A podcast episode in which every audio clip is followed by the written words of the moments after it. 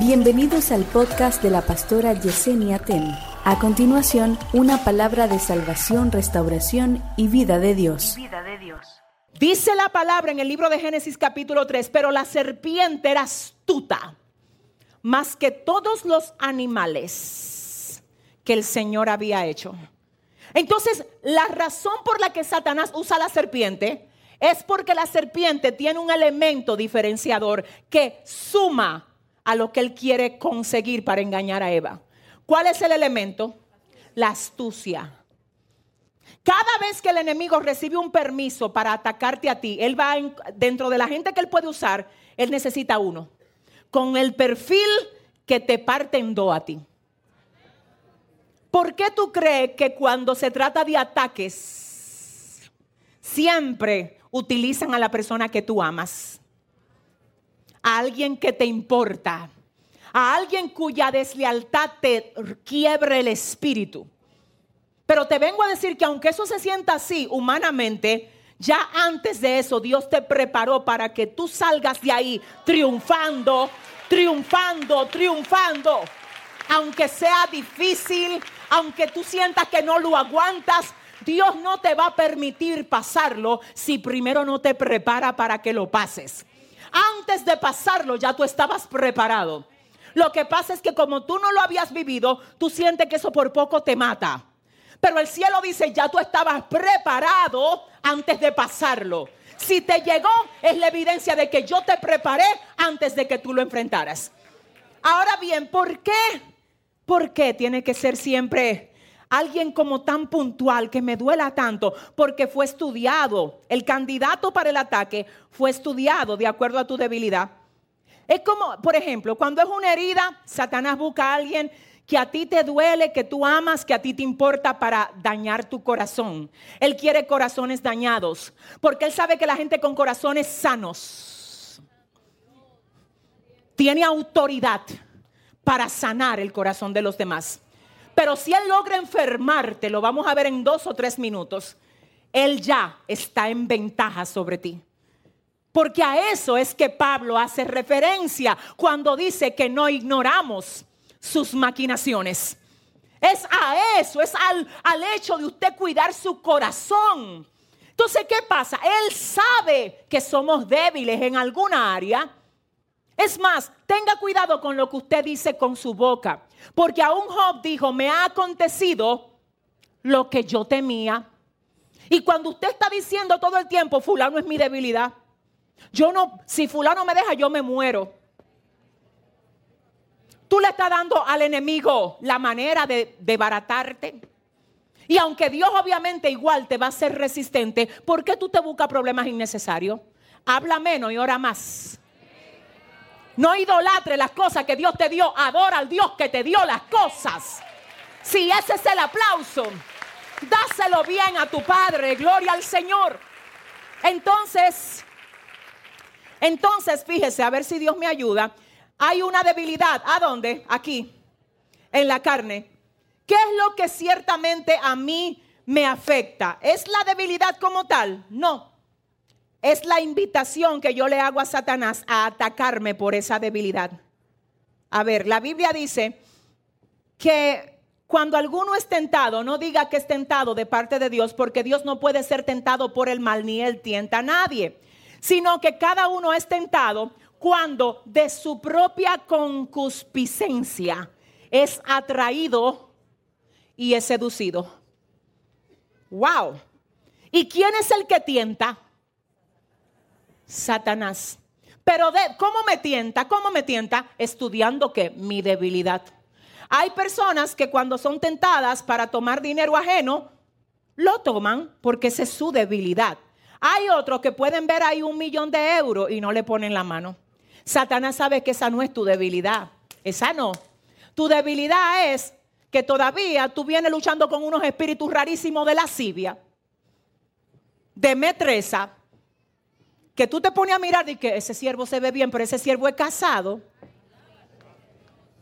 Y en tu mundo tú crees que nadie te está viendo, ya tu, la miradita tuya, una malicia, una cosa rarísima que se le pega a la gente. Dile a tu vecino, mira, suelta eso. Dile, aquí lo que estamos en Dios, aquí todo el mundo lo que tenemos que santificarnos.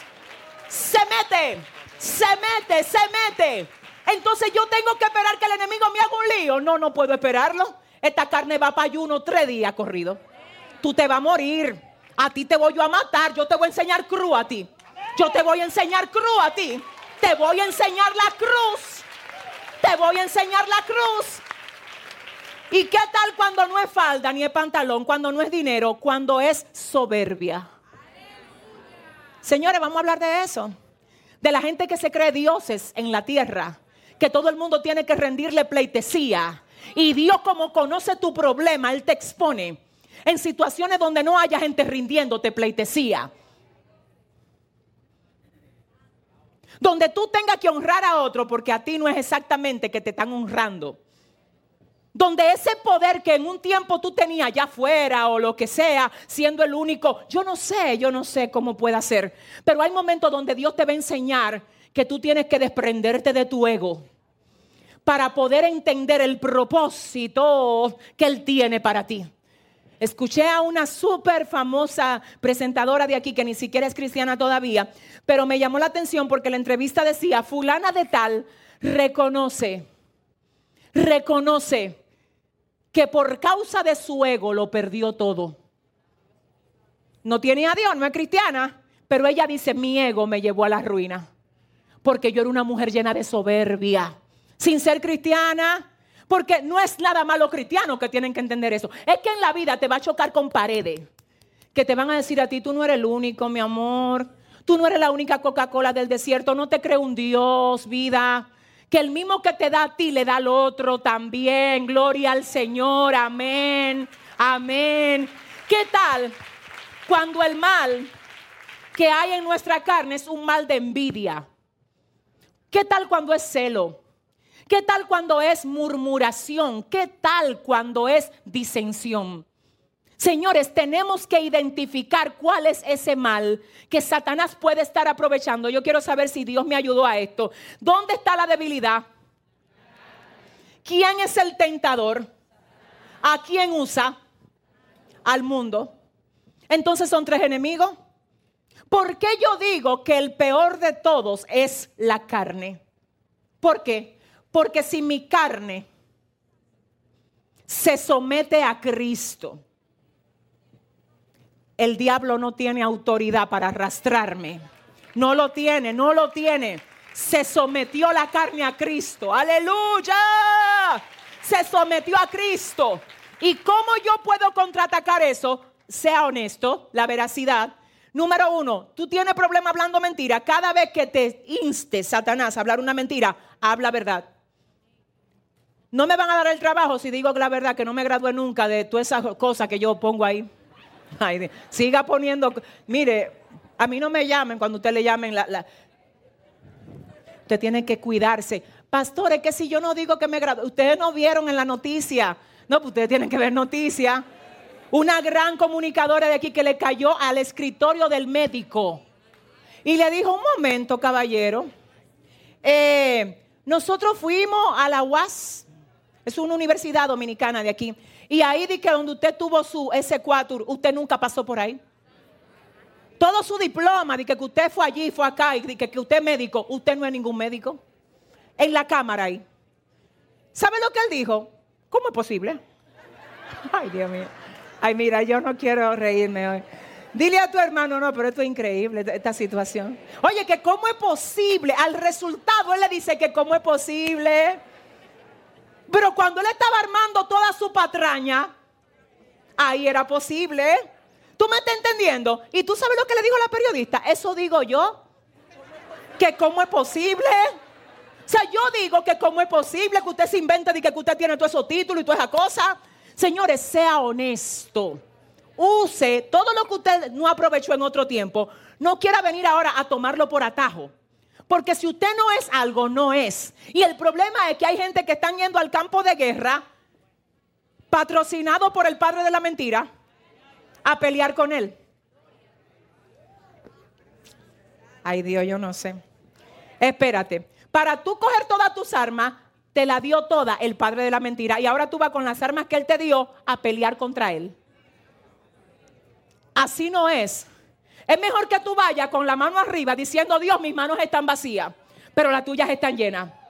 Dios, yo no tengo la profesión, yo no tengo, yo no tengo los títulos, yo no lo tengo, pero tú eres maravilloso y me puedes dar, Dios mío, lo que tú sabes que yo necesito. La honestidad, escúchame, la honestidad te va a abrir puertas. No la que tú quieres, no por la que tú no pagaste, la que son para esta estación. Entonces, la limitación por la falta de preparación, en vez de llevarme a querer engañar para ponerme en algo que no me corresponde, debería incitarme o inspirarme o motivarme a yo prepararme. Porque si la vida no ha terminado, uno todavía puede seguir creciendo. Ay, es que ya yo voy para 50. Es que hubo un gran filósofo llamado Keto. Dice que a la, a la edad de 83 años él estaba estudiando griego. 83 estudiando griego. Y alguien le preguntó, maestro, ¿y por qué usted a la edad de 83 años está estudiando griego? Y él responde diciendo, porque esta es la edad más joven que yo tengo ahora mismo. Entonces, el punto aquí no es yo tratar de hacer con falsedad, de que, que soy doctora, que soy cirujana. Usted sabe lo que... Mire, yo no. Usted, Señor, el engaño. Ahora uno va a tener que orar hasta para ir a un médico. Señor, mira, revélame por favor si el diploma. No, porque es así ahora. No, si usted le va a dar el aplauso, déselo bien. Señor, dame el favor, dime si los médicos a lo que yo dime, están graduados de verdad. Espíritu Santo, ayúdame. No, porque esto está fuerte.